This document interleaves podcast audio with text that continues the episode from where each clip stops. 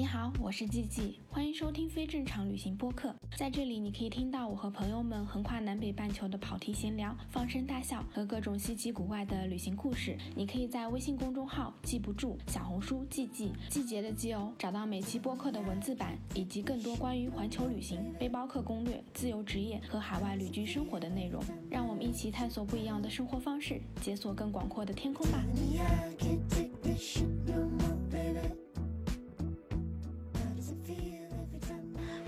家好，我是季季，欢迎收听非正常旅行电台。这是一档横跨南北半球的旅行播客，带你用声音环游世界。今天这期播客呢，继续我们的加拿大系列，然后我们来聊一聊的，就是我在加拿大的读书的生活。对，然后跟我们来聊天的呢，还是阿曼。大家好，我是阿曼。我们上期不是聊了很多就是生活上的嘛，然后我觉得这期就聊聊上学的事儿。其实对加拿大的那个学习生活也很好奇，而且记忆你学的是那个服装设计嘛，然后我脑海里面想的学服装设计就是一手拿剪刀，然后一脚踩缝纫机，感觉就很有意思。这是样衣工的形象。对对，你平常住那个半地下室到学校有多长时多长距离？然后你都怎么去上学？我住的那个地方就是离公交车站其实也不远，然后离地铁站也还好。哦，是这样子的，在温哥华。它的地铁不叫地铁，他们叫 SkyTrain，就是天车，就是因为大部分的它的那个路段，它就像高架，就是像重庆的轻轨，轻轨，它并没有在地下，嗯，对，它只有进入市区的那一几站是在地下的，所以他们就叫天车，因为大部分时候都是在高架上开的，就那种感觉。其实很漂亮，因为那个坐天车去，然后你往市区开，然后温哥华的北面就都是雪山，所以你在那个车上是可以看到雪山的，就是自然环境是真的很好，就是树非常非常多。然后我一般去上学就是看坐那个天车就会比较快一点。但是从我们住的地方走到天站要比较远，如果坐公交车呢，它就会慢一点，因为公交车有很多站要停，但是公交车站离我家很近，所以我就一般会看。如果我那天起的比较早，我就坐公交车。其实我还挺喜欢坐公交车的，然后就慢慢的坐，慢悠悠的坐，然后就一站一站开过去。然后我觉得他们的公交车有个很好的点就是。有很多就是，比如说你坐轮椅的，然后大家都可以上公交车，他们的非常方便。要比如说他们公交车前面的那块板，就上车的那个地方，它是有一块铁板，然后那个铁板是可以翻过来，然后再铺平，就会变成一个斜坡。所以当你是坐轮椅的时候，然后司机看到的时候，他就会停在那里，然后把那个板翻过来，然后搭在那个路沿上，然后你就可以把你的轮椅开上来。包括地铁上也是，每一个地铁都有那种残疾人的那个专门的通道啊，然后升降的电梯什么就很方便。包括咖啡店，像星巴克这种，它都是专门有给残疾人的位置的。哎，那你在那个学校里面有没有发生一些好玩的事情？我觉得我上学还挺有意思的。前面我们讲了很多，就上学啊、语言什么的，但是实际上我不是学服装设计嘛，服装设计本身就还蛮好玩的。我都觉得我去上了一个高中，就是非常非常多课，我们没有选修的课，所有课程都都都是安排好的，满课，就是像高中一样，从早上到晚，然后从周一上到周五。然后只有星期三下午是一个 lab 课，就是你可以去那边做你的东西。你其他的有什么设计课啊？然后我们也会上什么服装史，然后这些都是在课堂里面上的。我们有一些课是要动手的，比如说缝纫、要打板、要做衣服，那你肯定要用到缝纫机，要用到各种熨斗啊。然后那个是在我们学校有一个大的给我们专业的那种实验室里面，类似于实验室一样很大的一个空间，然后有一些课是在那里上的。但我觉得我刚开始去，我还觉得挺新奇的，就是你小时候不是经常看美剧嘛，美剧那种高中生，然后不是就会有那种 locker，就会有那种铁柜子，然后我们也有。对对对，然后你就是去上学的时候，就把你的东西都放在那个铁柜子，每个人都有铁柜子，然后你用自己的锁，你就去买锁，然后就上锁就好了。基本上要用的东西放在那里，你每个课然后要用什么你就去拿那个书就好了。但是上服装设计有非常非常多的工具，就比如有非常多的直尺，就是要画那种纸样，然后有非常多的那种很大的图纸。我有一阵经常觉得自己上课就像忍者一样，就是 你会要背那种很大很大那种纸筒，因为我们要画那种样衣的纸板嘛。比如说你做一个裤子，那个纸板其实就是要跟你的裤子一样长，然后你做一些什么外套，就是要跟它一样大，你才能够把那个面料剪下来嘛。所以那个东西就得卷起来，卷起来之后你就买那种塑料那种桶，然后它它可以背在身上，它就有一个挎的。再加上你可能要带那种很长的那种尺子，我真的觉得自己像忍者一样，每天背很多东西去上学。其实也好奇你们学校一般。服装设计都要学什么课程啊？我们其实学的东西很多，上期好像有稍微讲过，就是我们上课真的非常非常像高中，因为我当时去读的是一个两年的项目，就等于它像是把四年的学习浓缩到了两年，你完全没有什么选课，然后就从周一上到周五这样子。我记得大一刚进去的时候。它是分成两类的，一类是可能偏向于设计的，比如说你要画插画，然后你要去做电脑的绘画，然后你要去学一些这种服装史，就可能更像是概念性的东西。然后另一类就是动手的，动手的就是有你刚刚讲的，就是缝纫课，然后有那个呃打板课，就是你做所有的衣服你要有纸样嘛，然后你就学纸样的东西，然后还要学就是学纤维的，学面料的。面料材料相关的，就大概是这样的课程。每一个课程其实它都是你每个学期学过去之后，它就会进阶。比如说大一的时候，你就只要画插画课，你就画很简单，你就是随便画个图。然后到大二的时候，你可能就要设计自己的一些比较系列性的东西，你要有比较明确的阐述，并且老师会有不同的呃题目课题给你。比如大一的时候，可能我们会画很多那个人体。然后画那个在这个人上画一些线条什么的，然后到大二你就要开始设计一个系列一个系列的。到了第二年之后，我们就是基本上那一年的所有课程都是在围绕你的毕业的服装秀，就是每个人都要做一个毕业秀，然后毕业秀是会在温哥华的时装周上走的，所以就是大家要把自己的设计出来，然后你还要自己亲手把这个东西做出来，所以等于你差不多第二年的时间都是在做这件事情。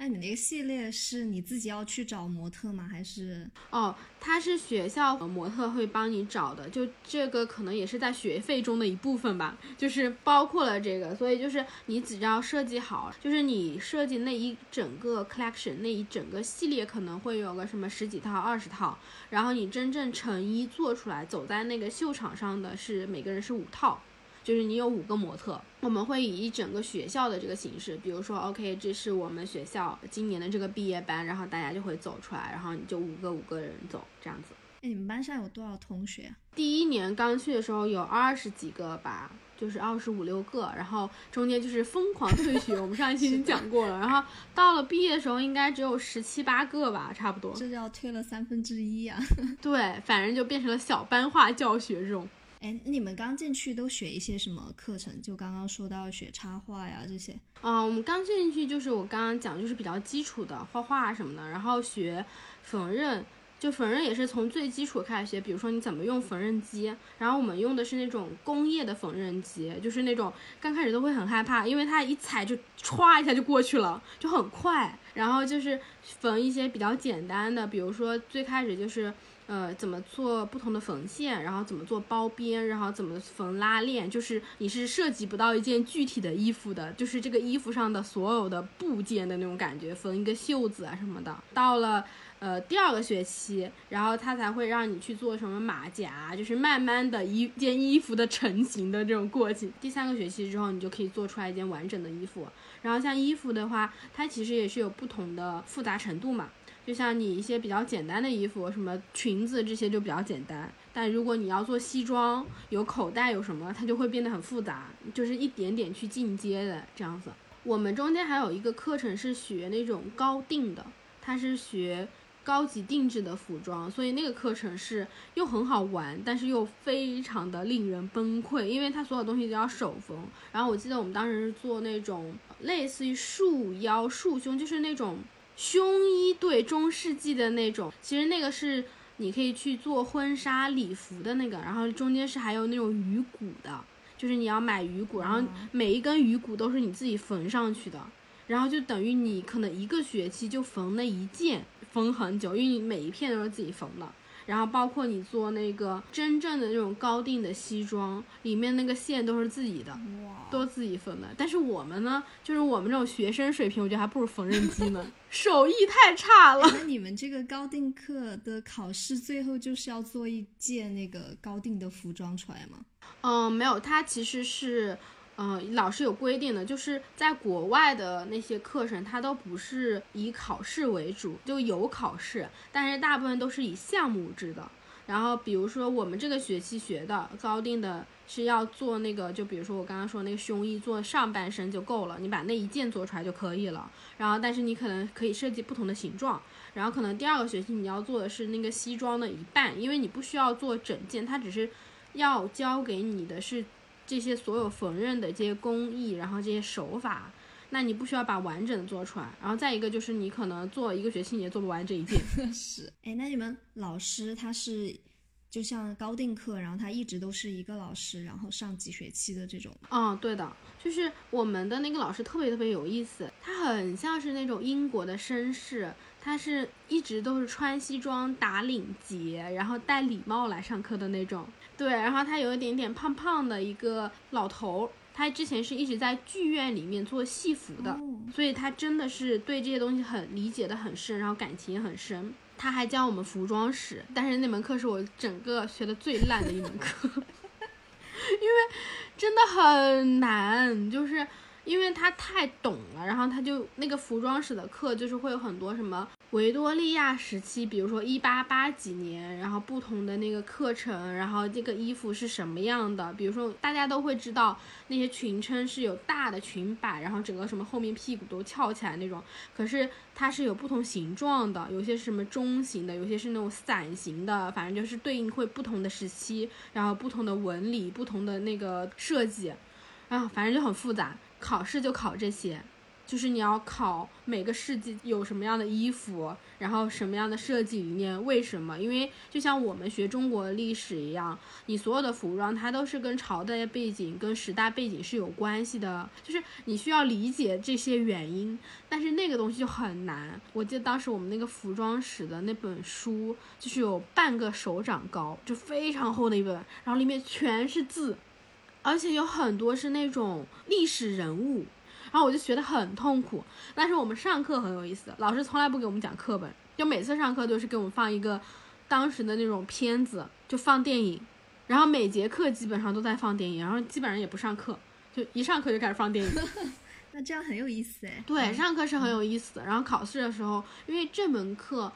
它是整个服装史，所以其实我们是从史前的服装开始学的，就原始人穿什么开始学的。它的考试的。是这样子的，我们平时有 quiz，就是小测验，然后小测验可能就会考一些很基础的知识点，然后可能那个 quiz 就可能每一次都占个五分这样子，算在期末成绩。然后有一个期中考试，然后有个期末考试，嗯，考试的部分大概总共就占整体成绩百分之三十四十吧，就算起来，然后剩下的那些成绩都是来自于你的。项目作业就是你做 project，然后老师就会布置不同的 project。比如说我们学到那种什么维多利亚历史时期的，那我们这个项目就是要去画这个时期的这些人的服装，然后你自己要设计一个系列，然后你要把它做成展示的，就是每天像做手工一样，你要做展示做得很好，然后就自己要有一些自己的创意哦。然后可能一个学期里面还会有三四个这样的 project。然后到最后可能期末会有一个比较大的，我记得我当时期末的时候做的是一个，反正就历史的那种，真的花很多心思。我做的是那个整个卡片很大的一个卡片，打开，然后每个东西就是立体的，都可以立起来。然后上面就做了很多历史的那种图腾人物，然后每一个都能立起来，就史前的一个服装的一个东西。然后那个东西可能会占到百分之五六十，然后加起来就一百分。所以其实考试不是决定你所有分数的，这也是为什么我能过这门课的原因。因为我们期中和期末的两次考试我都没有过，因为我就是没有办法，我连题目都看不懂。他的那个题目连提纲我都不知道他在说什么。我记得印象太深了，我期末考试的时候，然后我就举手问老师，我说这个题目是什么意思？死。他是说加拿大历史上某一个人，嗯，然后那个人应该是一个什么棒球运动员还是什么什么运动员，但是重点是我根本就不知道这个人是谁。然后但还好我的 project 做的都还比较好，因为我知道考试肯定是考不过，因为我们老师又很厉害，他就是做那个戏剧服装的嘛，所以他对历史真的是很懂。他就是能够看出来这件衣服是哪个年代。然后我记得印象很深的是，他中间有一两堂课，他还带我们去博物馆，然后看那种服装展。他自己还会从他工作的那个剧院带那种一两百年前的衣服过来给我们看，就是看那些上面的那些绣是怎么绣的，然后用什么样的花纹什么的。你觉得哪门课最好玩啊？其实我自己比较喜欢插画课和做设计的。插画的那个课就是一开始学插画，然后后来就是你要自己设计很多很多不同的那个服装，就是我觉得这个是我最喜欢的，就是它有画画，然后还有设计的部分。再有一个，其实我还挺喜欢。把衣服做出来，但是其实我们的缝纫课真的很枯燥，因为他在教很多很多技术性的东西，然后你就没有什么自己很创意的。我是到了后来我们开始做自己的毕设了，然后开始做毕设的服装之后，就等于你的打板课打的板就是你的服装，你的缝纫课缝的衣服就是你毕设的设计，然后那个时候我才觉得有意思，因为你就开始做自己的东西。比如说你先做完之后，然后中间会有 fitting 的，就是会有模特过来试衣，因为你不可能这件衣服做完，然后最后就是完美的可以穿到你走秀的那个模特身上，所以中间老师会安排几次。嗯，就是我们的做毕设的流程，它是这样子的，它是你们先做设计，做完设计之后做纸样，然后纸样做完做那个用那种胚布，就是那种白色的那种布。然后你去做样衣，就是做一些简单的 sample，sample 出来之后就可以 fitting，就是会有模特过来试衣，然后你先看你这东西是不是 OK 的，然后调整，调整完之后你再去把这个东西做到你真正走秀要用的面料，因为布料很贵，就是在加拿大买布真的非常非常贵，就比如说是几十刀一米，然后如果你要用丝绸，我跟你说丝绸一百多刀一米，毕设的那个大秀真的很花钱。所以就是你在国外如果读艺术类的，读这一类的，就真的是挺费钱的。一个是它不像是科研，科研其实可以有科研经费。如果你去读研究生、读博士，很多时候都是老师会给你钱的。这种艺术设计类的，基本上都比较难升奖学金。然后它有非常多就是自费的东西，就是你做服装，你要买面料、买纸、买所有的东西，就是都非常非常贵。就是它都不在你的那个学费里面，然后就是有非常多额外的费用。然后我感觉我毕设是花了挺多钱的，因为我当时还做了数码印花的东西。然后你又不可能每一次东西都是做的刚刚好的，你肯定是有废弃的面料。我记得我做完的时候，我家里还有一大卷布料没有用完。但最后，如果你把那个成品做出来，还是很开心的。就是你突然觉得，哎，自己有自己的作品，对。然后你走秀的时候就可以选你自己的音乐啊，然后你选你自己的一些介绍啊什么的，然后就还是很有成就感的。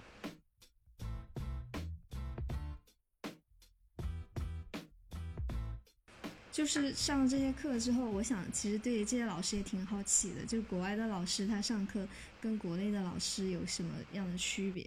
有几个点，一个是。老师会，就是他教他自己课，他不会来管你自己东西做的什么样。就是你做的不好，他就打低分；然后做得好就打高分，就不像我们那种，就是老师，就尤其是你初高中，老师就是很负责啊，他就是希望每个人学生都成才。然后在国外，我觉得是你如果能成才，老师是很开心的，但是他不会把这个压力加在自己身上，因为他们没有这种就是毕业的这种压力。老师要做的事情只是把他的课教好。他并不是你的班主任，然后要来给你负责你的成绩好不好？你如果一门课两次没来，你就 fail 了，然后你就 fail 是你的问题，不是老师的问题。然后老师也不会说啊，你这次没考好，你下次要努力。哦，他就不会来找你谈话这些。对，因为这是你自己的事情，你自己得了个什么什么 D 呀什么之类，那是你自己的成绩啊，跟他又没有关系。所以就是他们反而是把这个东西分得很清的，老师不会对学生。的这种成绩有什么要求，或者说要负责任，因为他没有升学的压力，然后他要做的就是把他的课教好，所以我们每个学期会有一个表，就是到学期末的时候你要写不同的课的反馈。你想在中国，大家这这种东西都是瞎写的，或者说大家的客气，对吧？不会真的写。后来一看，哇，这些国外的同学真的很认真的奋笔疾书，一条一条，觉得这个课程设置哪里有问题，对，然后什么什么什么，就是他们会非常直接的说出来，包括这个老师教的好不好什么，他们都会说。他们的体系跟我们不一样，就是他们整个评价体系是不同的。学生呢是要对自己的东西负责，然后老师要做的是学生给老师反馈。那这个系系主任会去跟老师他教课的水平什么，他会为这个东西就是会去评价老师。嗯嗯。所以跟我们的那种评价体系不太一样，我觉得。哎，那老师他的评价体系其实很多可能来自于学生对他的这个评价，还蛮重要的。非常重要。如果比如说你。在这上面写你很不喜欢这个老师，那这个老师绝对会被叫去谈话的。哇，这种很好哎。对，而且他们的那个保护做得很好，就是每一张纸是一个一个人发下来，然后你发完之后你是可以匿匿名的，你也可以写自己的名字，然后你只要写完这个课是任课老师发给你，但是他是不能看的，他是给到一个学生，就比如说他把这个东西拿下来，然后交给一个学生，然后我们最后填完之后，这个学生收起来，然后再交回去给他。就只有学生和这个系主任才能看到，对，嗯，那，这样学生跟老师，我感觉会在一个更平等的位置上面，对，就没有那种权威性的那种感觉，就比较平等，而且老师很多老师都还挺好的，但是我觉得他们有一点就是他们的原则性真的很强。其实中国的老师大部分还是比较人情的，比如说你读书不好，这个老师就会来提点你。然后像他们就是，我有一个老师就是非常严格的跟我们讲，就上课。第一天他就跟我说，他的规则就是你上课有什么问题，然后教好，那下课东西不归他管，你们要遵守所有的这些规则。然后他第一天就把他上他的这门课的所有规则一二三四就告诉我们了。他说，如果你们不遵守规则，那你可能这门课就过不了。但是他自己也会遵守他自己颁布的这些规定，就这样子。嗯嗯。哎，那你们学生私底下跟这些老师会有比较好的关系吗？我觉得这个看老师的，像我中间有一个教我们做就是电脑软件学 PS 学 AI 的那个老师，他是一个比较年轻的，然后他本身就是一个摄影师，所以他跟我们关系会比较好。他有他的个人网站，有他个人的那个 Facebook，然后 Instagram 还有很多粉丝。他就是会跟我们分享他拍摄的很多事情，然后他还会给我们发他的一些作品，就是用邮件发给我们。就是你可以订阅他的网站，然后你可以一直收到他的邮件，他的作品集的更新什么，所以跟他关系会比较好。其他老师就看年纪，我们的那个缝纫课老师就是那种年纪很大的一个老太太，她很多理念，然后我觉得她有点古板的那种，我就不太跟她讲。讲很多事情，但是通常来说不太会有这种私底下的这种联系，因为他们就是工作，只是工作。像我的那个摄影老师，他也只是兼职而已，他自以为是自己摄摄影工作。我觉得这个是一个国外很有意思的。嗯，大部分我们上课的老师都不是全职在我们哦这样的这里上课。哦，对，比如说我们的设计插画课的老师，然后他在另外一个学校也教插画。哦，然后他自己也是一个插画师。第一个可能我觉得是，就是本来服装专业在加拿大就不是一个很大的行业，然后所以学生也并没有那么多，它不足以支撑起来说有这么多老师有这么多课程需要他去教这样子，所以，嗯，很多这这一类老师都是有好几份工作的，甚至我有一个老师，我记得有一季有一个老师，他是在 Lululemon 上班的，然后他教我们打板的东西，对。然后他就跟我们讲，Lululemon 上班什么啊，他们都需要会运动。然后 Lululemon 是做瑜伽嘛，然后他说我们经常团建运动，然后我们去办公室里面所有的人都穿瑜伽服和运动服。然后我觉得老师也很自由，就是这个老师教了我们一段时间，就一两个学期吧。然后他后来就搬到了加拿大，还蛮远，就是我后来也搬到那个市去住了，就大概三四百公里的一个市。他就是觉得温哥华。太嘈杂了，就是我觉得，但凡在国内生活的人都觉得温哥华肯定是很安静的，但是对他们来说，他都觉得温哥华是城市化很严重的。然后他搬到了一个人口大概只有十几万的一个小的城市，他说他一直就想搬到那边，然后他在那边得到了一个工作机会，他就直接搬走了，他也没有再教。就是老师的选择也很灵活，不像我们这种就有点老师也是那种终身制，或者说你教书就是教书，对，然后。你也不会开发出来很多别的东西，除非是你老师是做科研，在外面开自己专业相关的公司这种。但他们的这种多样化是非常多样化的。我们那个老师，他在教我们上课的时候，他就自己做了一个服装品牌，然后那个服装品牌是专门做婚纱的，做的也很好看。然后他得到了一些打版的机会，就是他教我们打版嘛，然后他就是在那边那个城市有有一个很好的工作 offer，他就辞了我们学校工作，他就去那边工作了，他也没有再当老师了，酷，从学生到老师都对很酷。就是感觉大家的选择都很自由的那种感觉。我们整个系只有我们的系主任和我们系的那个助理的老师，他管我们系的所有杂物的那些所有的事情、课程安排什么，只有这两个人是全职。你觉得哪个老师让你印象很深刻的？有没有？我觉得其实都还还挺好的，没有说让我觉得非常非常深刻。但我比较喜欢我们的插画老师，我觉得那个插教插画老师比较像艺术家的性格，她穿衣服什么都很酷，就是她是一个老太太，然后很瘦，然后她所有衣服都是穿那种类似于。暗黑系的，什么山本耀司啊，反正就那一种的。然后他自己也很懂这种时尚的东西。然后你跟他聊天，你觉得他是一个非常有个性的人。他画插画也画得非常好。然后你是可以跟他讨论一些比较深的东西，就是他会有很多很新的观点。比如说我刚刚去，然后在温哥华有一个算是挺厉害的一个女性艺术家。然后他叫 Emily Carr，又是原住民的艺术家，他又画那种原住民的很多图腾，然后森林，所以就等于他是在难得在这个地区出了一个比较厉害的艺术家。就温哥华很多地方都有他的画，然后还有一个以他名字命名的一个艺术学校。但是我们这个老师就很好笑，他说我们整个 BC 省的人都被这个 Emily Carr 给洗脑了。他不是说他的东西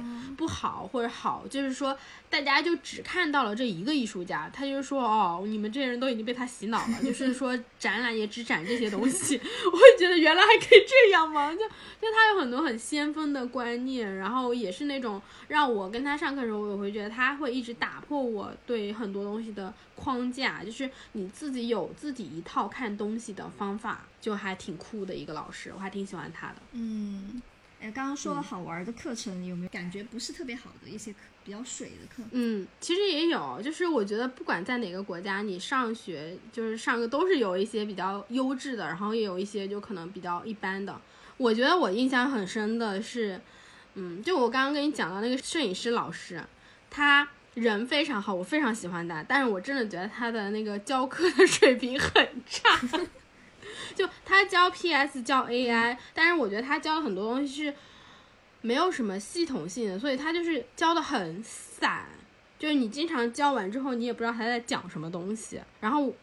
然后教的很浅，就这个教一点，那个教一点，这个教一点，那个教一点，因为这个东西就是让我觉得他其实没有。根本上没有教我真正有意义的内容，教的很浅，因为我印象太深了。第一节课我们还在教怎么用嗯电脑，然后我就想说，这不是应该小学教的吗？因为我之所以觉得他教的不好，是两个原因，一个是我在国内上大学的时候，我就是学了一点点设计的东西，所以我其实是知道怎么用 PS 用 AI 的。然后我会觉得，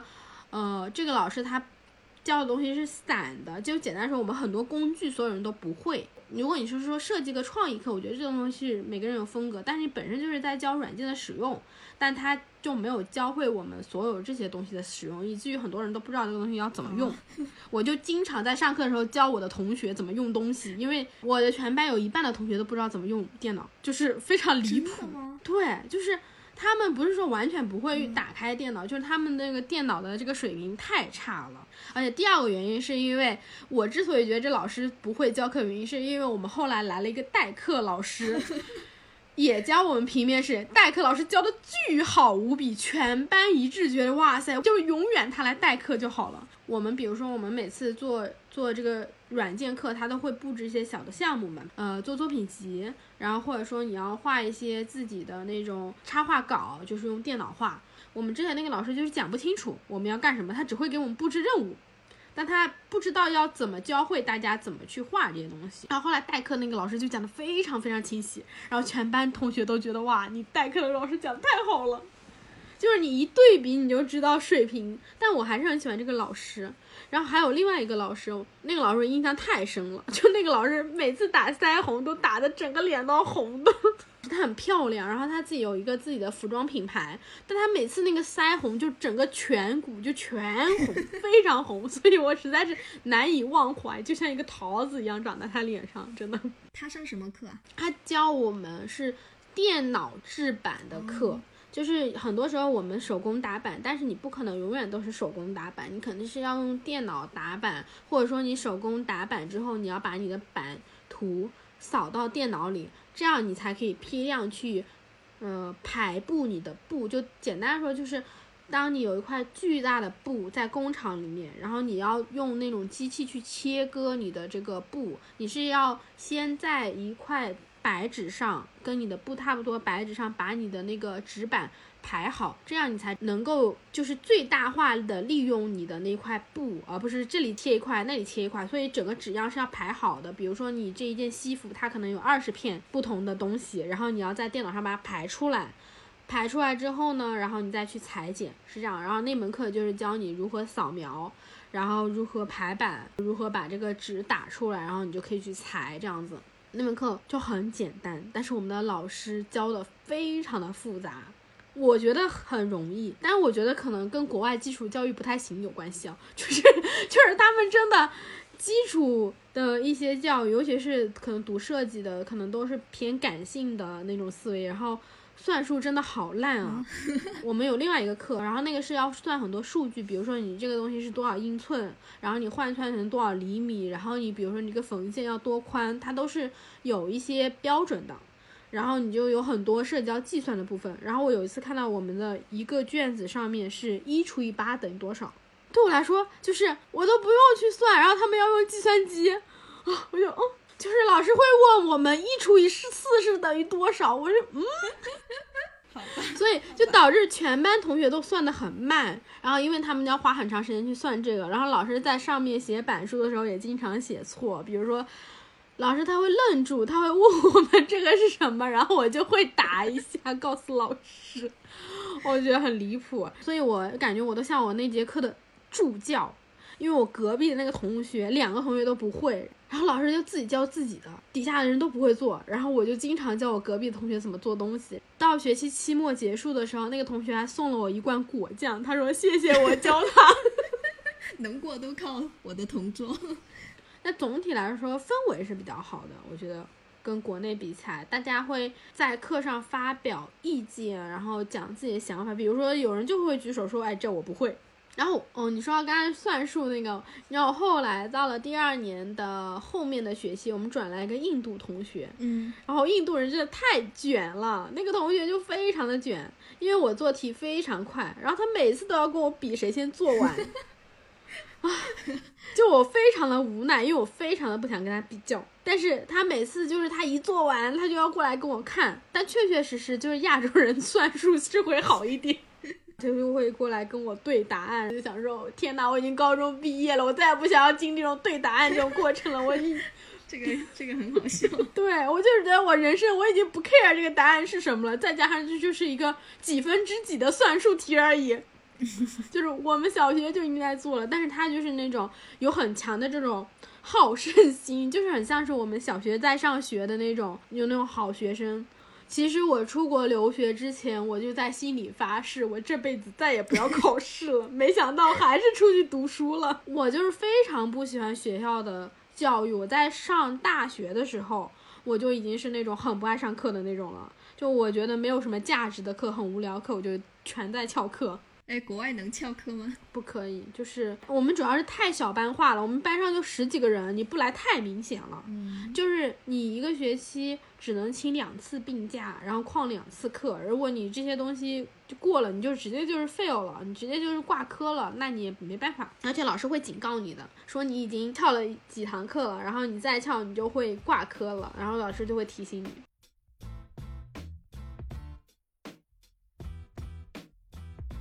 哎，那你觉得就是国内国外的这种氛围，对我们中国学生来说，你觉得可以给我们一些什么启发？我觉得其实也不算是启发吧，对我来说是一个比较吧，就是。我是完完全全国内的这种教育体系，从小学然后一步一步读上来的。因为我又学理工科，所以其实真的是算是比较按部就班的那种。虽然我也没有学习很好，但是我属于那种就反正也是中不溜，然后参加高考什么的。我觉得对人的这种创造力的限制还挺大的。上一期我有讲过，刚去上学的时候，我觉得我是不懂怎么去表达的，因为我们没有。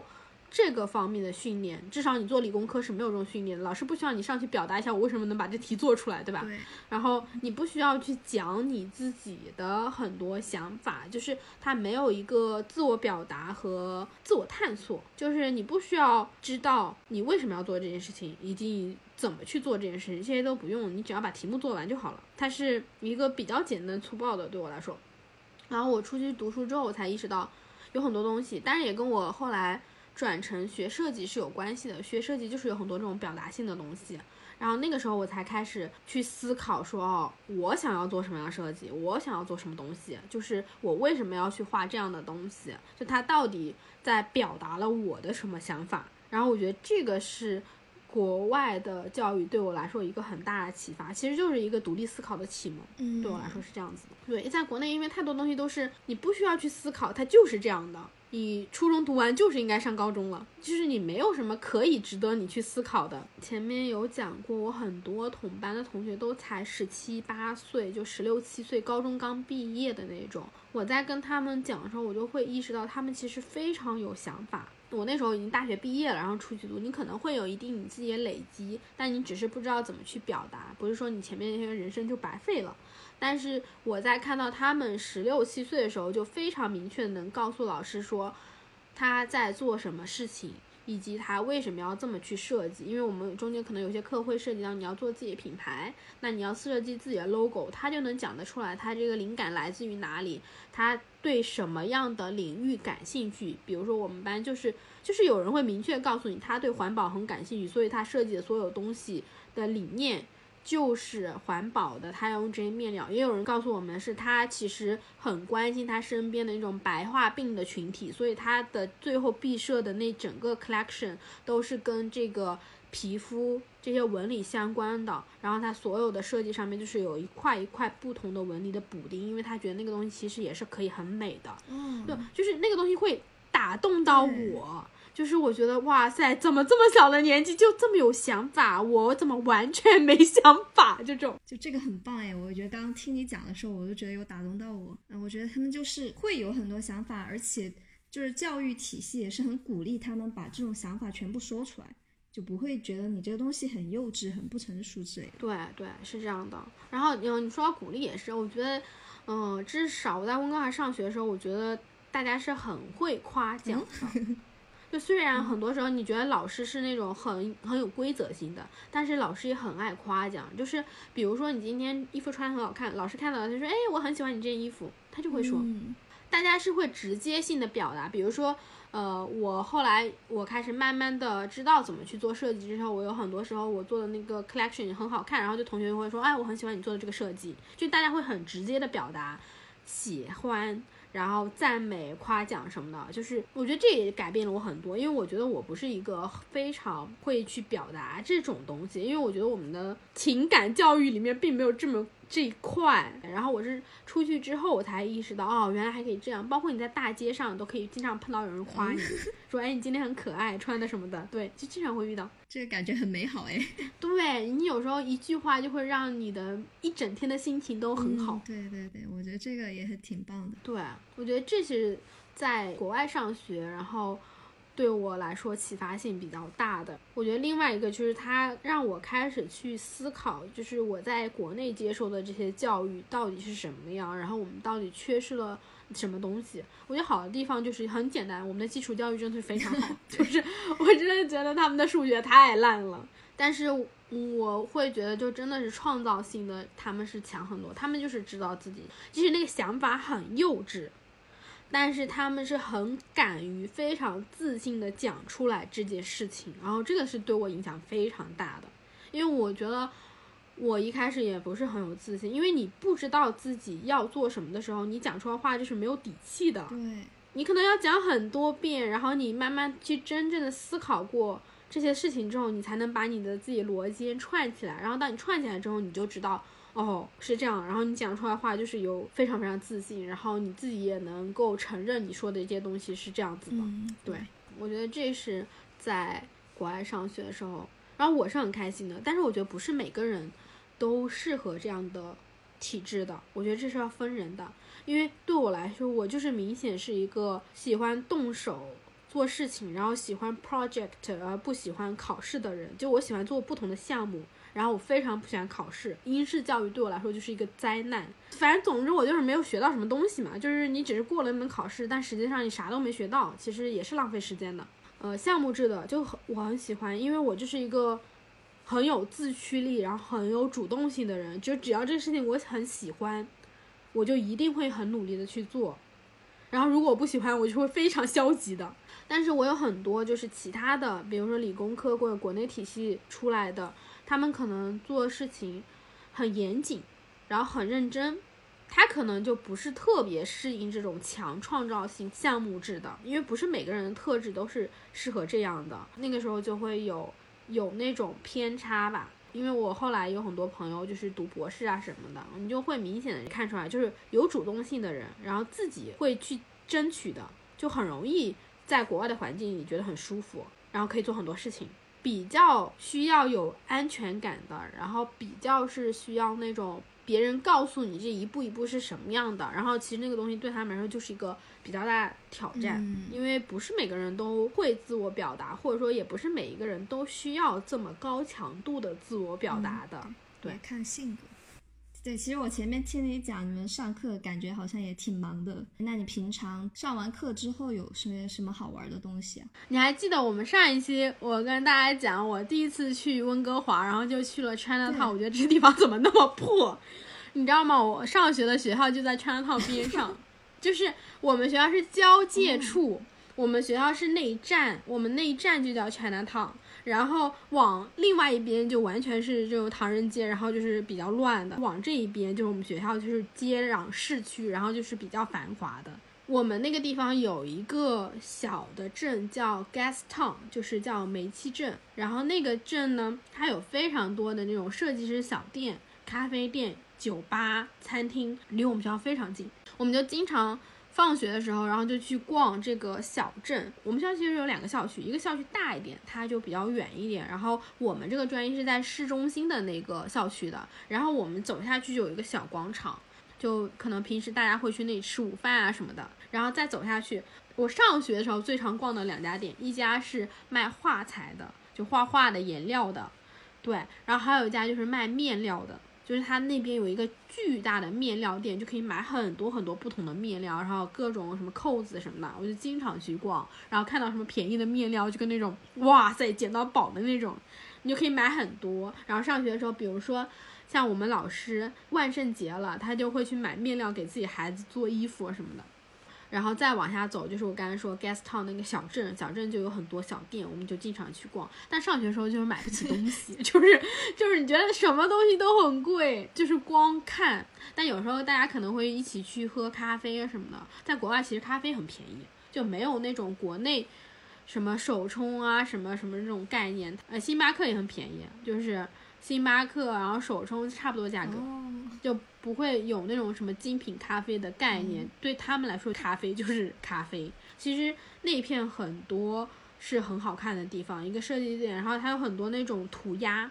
就是有很多那种小的走道，就是那种粉色的涂鸦，然后就很多人会去拍照什么的。然后包括在当趟的那个地铁站底下都是涂鸦墙，有很多那种街头艺术家就会在那里画画什么的。对。我们放学的时候，我是经常会去当趟逛的，而且我们学校有一个楼，那个楼是可以看到整个海景，因为温哥华的整个市中心就是跟海接壤的，然后你就可以在那个顶楼上看到整片的海和雪山，非常非常漂亮。就等于我们放学的时候，你稍微走一走，走个十分钟，你就已经走到海边了。这个好棒哎！对，就是我们学校的那条街，再往下大概走两到三个街区，然后它就有一条街叫 Waterfront，然后 Waterfront 就是在水前面的一条路嘛，就是就是非常的敷衍。对，然后你在市区的话，就是你可以沿着海边骑车，然后它中间有非常多那种。街道其实温哥华的市中心还是比较偏那种英式风格的，它有很多那种建筑都是看起来很古老，然后离我们学校不远的地方还有一个那种老的那种教堂，也很漂亮，是那种偏哥特式的教堂。然后你再往前走，可能要么坐公交车坐几站，要么就骑车什么的，嗯，就可以走到那边有一个非常非常非常大的公园，叫 Stanley Park。就是全世界最大的市中心花园之一，就类似于纽约的那种中央公园。然后那整个公园都很大，以前的时候就是可以去跑马拉松的那种。你可以在当趟租车，然后就骑一圈这样子。如果你走路的话，可能要走上两三个小时才能绕一圈。然后那个公园就很好看，就是你走进去，它是那种港口，就停了很多游轮、游艇的那种。它有很多很多加拿大鹅，然后你就可以在那喂鹅。但其实加拿大鹅很凶，如果它是一个小 baby 的时候还好，但是如果长大之后，加拿大鹅巨凶，它会啄人的，就是不要靠近，很危险。然后很多很多海鸥，就是整个当趟到处都是海鸥，真的就是像广场一样，都是鸽子一样，到处都是海鸥的那种，因为它离海中真的非常近。然后你去 Stanley Park 的话，你就可以逛一圈，然后可以去野餐，而且在 Stanley Park 中间有一个水族馆，就温哥华的水族馆。我记得很早之前我有讲过，他们的那个水族馆是救助海洋动物的，对对对，就是他会救很多这种就是受伤的那种什么海豹啊、海龟啊什么的。然后公园里面还有很多就是原住民那种石柱，然后还有很多那种可以徒步的那种小路，就是还蛮大的一个公园，我就经常去逛，很漂亮。哇，这个好棒！我感觉在城市中心的这个公园跟自然融合的很好哎。对，就真的是挺漂亮。然后从公园再往边上再走，就有一个海湾叫 English Bay。然后 English Bay 呢，它是很适合看日落，就是它的日落真的巨美，就绝美。我一直非常想要搬到 English Bay 边上的那种公寓，然后你就可以在公寓里面看到夕阳，就海上的那种夕阳和日出。但是真的很贵，因为那个地方真的非常非常贵。我就非常想要搬到那边，但有时候你就会跟朋友一起，然后就走到那边，然后它那海滩都可以下去，下去之后有很多那种海滩上有那种巨大的那种浮木，你就可以坐在那边，然后大家就看夕阳，然后也可以聊天什么的，也有很多人在玩什么沙滩排球啊，然后夏天就会晒晒太阳，就很多人就铺在那边晒太阳。那个地方我觉得很有意思的是，就是冬天时候会有人冬泳。你知道温哥华的海水是是北冰洋的寒流，所以那个水夏天都是没有很热的，就还是那种凉的。然后冬天就非常冷，它就有专门一个活动，就叫冬泳，然后就会有几个人扮成北极熊，然后 下去游泳，就是很多人聚在沙滩上，然后大家一起冲下去游泳，然后中间会有几个人是北极熊这样子，这还蛮可爱的。对，这很可爱，然后就觉得很好笑，就是老外经常有这种 很。无厘头的活动 就是，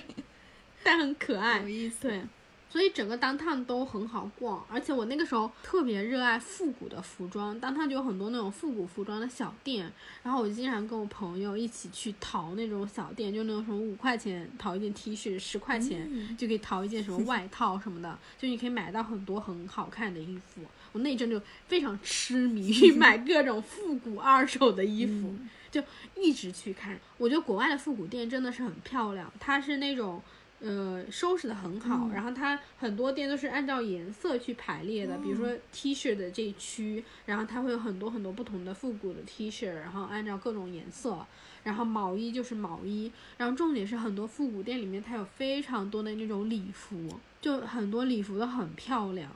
当然也很多是很 drama 的那种，我觉得 就是你没法穿出去。我们那时候学服装设计，你就会买一些衣服回来，然后你就可以自己改，嗯，自己研究一下。对对对，甚至有时候你会去买完，然后用它的一些面料什么的，你可以拆掉，然后自己可以做自己的东西。因为有时候买一件衣服比你直接买面料都便宜，这还挺有意思。对，所以其实温哥华就是我们放学的时候当趟还是很漂亮的，我还是挺喜欢它的这个市市区的。而且从市区过去，还有就是它有很多桥。其实那个市区就是一个大的港口，就整个温哥华城市就是港口城市。然后就是有河道，然后有那个海水的入海口嘛。有时候还可以去抓螃蟹，然后还可以去喂海鸥。对，然后夏天就可以去海滩上就是晒太阳。再稍微过去一点点，就有一个小岛叫 Granville Island。我前面讲过那个。就是艺术家，然后那个岛上就有一个艺术学校，是以那个艺术家命名的。然后那个岛上就有点像是，它是那种旧厂房改造的那种旧的艺术街区，有很多那种手工的小店，然后手工艺人，然后还有当地的那些菜市场。哦，我觉得老外的菜市场真的好漂亮，就是比如它水果就是可以一篮一篮摆起来，然后上面有那种蓝莓啊、樱桃啊，然后草莓就非常非常好看。然后也会有那种做什么手工巧克力的，然后手工的那种什么香肠，然后甜品，然后甜甜圈，很有法式的那种感觉。就是你看法国电影，然后你走进去之后，然后你抱出来就是一个纸袋，然后里面放着蔬菜，放着法棍，对对对，就是那种。而且感觉国外的菜市场它的颜色特别丰富，嗯，对他们还是有那种生活的那种美感，所以那个小岛很漂亮，就还很文艺，很适合去拍照。所以城市还是整个市区都有很多可以逛的。我觉得当时就是放学的时候经常去逛，但是我觉得呃夏天很好，夏天温哥华真的非常非常非常漂亮，就是你去玩啊，就包括去海边，然后去周边的，像我们上期还讲过去维多利亚岛。它有非常多岛，而且还可以去一些小岛上挖象拔蚌。嗯，就有一个岛叫 Nanaimo，然后可以挖象拔蚌，就是去那个土里挖，就这样子。这个也很好玩。对，很好玩。然后还可以去捡贝壳，然后可以去钓螃蟹。它有固定的季节是可以去钓螃蟹的，就是它固定有一些海滩是可以允许你去钓的，有一些是不可以的。有有一些你钓 就得罚款，罚很多钱。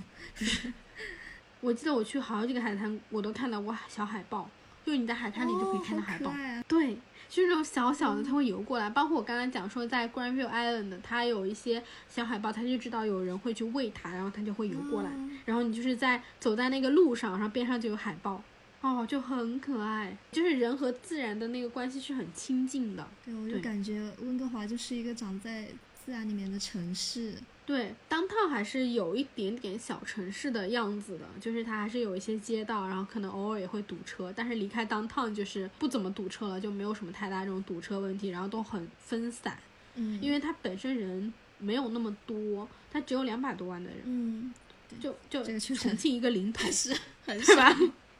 哎，那当趟里面有什么好吃的呀？哦，当趟好吃的真的超级多。它有一条街叫 Robinson Street，然后那条街上就有非常多的日料和韩料，因为温哥华整个就是一个很多民族融合的一个移民城市，所以它就有非常多的那种亚裔，然后比如说韩国人、日本人，然后像很多大家会聚集嘛，然后那条街上比如说开了很多韩国餐厅，就整条街都是，然后可能有很多日料，就整条街都是日料这样子，我很喜欢去吃。在那个 Robson Street 上有一个日料的餐厅，它就是那种日式小酒馆，叫顾。然后你每次走进去，所有人都会大喊，用日文喊说：“哎，欢迎光临！”的就我不知道它后面是什么。你点完菜，然后他们也会喊，就非常的热闹，就是那种日本的那种中二的那个感觉出来了。对对对，反正就是很很热闹。它的那个菜也很好吃，非常非常好吃。我觉得温哥华的日料是我吃过。最好吃的日料之一，就第一个，它日料里面就有很多海鲜嘛，就是温哥华不是靠海边嘛，所以它其实有很多这种什么三文鱼啊之类的，然后海鲜都很便宜，包括龙虾、螃蟹都没有很贵，所以它的日料的水平我觉得真的是很高的，就是你可以吃到很多很好的日料，然后还有很多就是那种西式的餐厅，但我其实觉得西餐并没有让我那么惊艳。就是有很多很好的餐厅，然后他们那料理做的也很好，但是我会觉得就是日料是让我有几家日料是吃到我觉得哇塞怎么可以这么好吃 的那种，而且很便宜。就是在国外吃饭是这样子的，我前面我们上一集不还讲的是就是那些价钱嘛，比如说你去吃一碗普通的牛肉面都要十几刀，十几刀就乘个五就五六十块钱，就真的很贵。但你去吃日料，在国内其实日料也很贵啊，你随便点一点什么刺身什么就非常非常贵，就随便就一两百了。然后你在国外吃日料，就是那种日料店的很新鲜日料，可能呃 all you can eat 就是那种吃到饱的那种。都可能只要一两百块钱人均，你是可以吃刺身吃到饱的那种，还不是那种吃寿司的那种，就非常便宜。他们的物价就是那种，呃，你去吃贵的东西，你就不会觉得很贵。比如说你去吃那种非常顶尖的法餐，也就一两百刀，但是在国内你要去吃那种非常高级餐厅的那种法餐，其实那个是上不封顶的，就随随便便人均就几千块钱了。但是在温哥华，其实就一两百刀，就五六百就可以吃到非常顶尖的。然后你去吃一般的那种西式餐厅的，可能就是人均两三百，你就可以吃到很好的那种西餐厅里面的菜了。所以就是要看你吃什么。但我跟你说，在当趟的火锅巨贵，就是你不要去吃中国，中国的很多东西都很贵，因为对于他们来说，他们就是新鲜的东西嘛，嗯就是国外的食材，国外的东西啊。温哥华就有刘一手火锅，真的吗？对啊，不是重庆刘一手吗？对，人均可能要两三百，就是就非常贵。我有一次我爸妈来，然后请他们去吃，吃到我一千多块钱，就我们三个人，就是因为火锅真的很贵，你还不如去吃日料、韩料，然后或者说吃那种呃西餐。然后你就会觉得很值，因为你是愿意花一两百块钱，人均两三百去吃西餐的，然后那个品质也很好。嗯，但是当你觉得你要花人均三四百去吃一个火锅的时候，你就会觉得哦天哪，这什么鬼？算了，回国吃吧。对，因为它有一个基础的物价和人工成本在那里，它的东西就是没有办法少于这个价值的。你不可能说到那吃了个东西就是呃人民币十几块钱是做不到的，因为人民币折合加币就两块钱，你只能买一杯咖啡。就你没有办法吃吃一顿饭这样子，你可能就是一哦一片披萨大概是三刀，但是温哥华的披萨也很好吃，它有很多很那种很薄脆的，然后比如说一种意大利的那种披萨是那种炉子里面烤出来，可能那些做的人都是那种意大利人，嗯。然后移民过来的，就全世界美食其实都可以吃到，嗯。然后包括广式的粤菜的也很多，都非常非常好。就温哥华是一个非常适合吃东西的一个城市，就吃的都很好，然后有很多那种什么 brunch，就是那种西餐的那种早午餐，非常非常漂亮，就是它是真的很适合网红打卡的那种感觉，就是你拍照真的好好看。然后当汤就有很多，啊，这种倒是不是很贵，可能你一百块钱就可以摆一桌了。就是吃的其实。在市区，然后包括整个温华都很多，它有很多城市，像我之前讲的就是 Richmond，就中国人城市，就非常适合吃粤菜。然后有有一两个城市是全都是那种韩国和日本人的，然后那边的韩料和日料就非常非常好吃。然后有一个地方是很多印度人的，然后那边就有很多印度料理，就你可以去到对应的城市去去吃这些东西。我们今天这一期其实也聊了很多，就上学的事情。我感觉我其实第一次这么详细的聊我念书的生活。对我其实觉得，如果我们听众有自己比较想要听的话题，关于国外的留学啊、什么生活啊之类的，其实可以在那个评论区给我们留言，然后我们之后可以再来详细的聊一聊。就是我们其实在这个播客里面也并没有聊过太多的，就是我自己个人生活上的东西，都是旅行的一些故事。就想说，不知道这个东西对大家会不会有一些启发或者参考？对，就大家可以留言告诉我们，这样我们就可以知道，哎，我们之后可以聊什么样的内容。那差不多，这就是我们这一周的内容。然后我们谢谢阿麦来聊天，咱们下周六的时候继续闲聊全世界，拜拜。拜拜。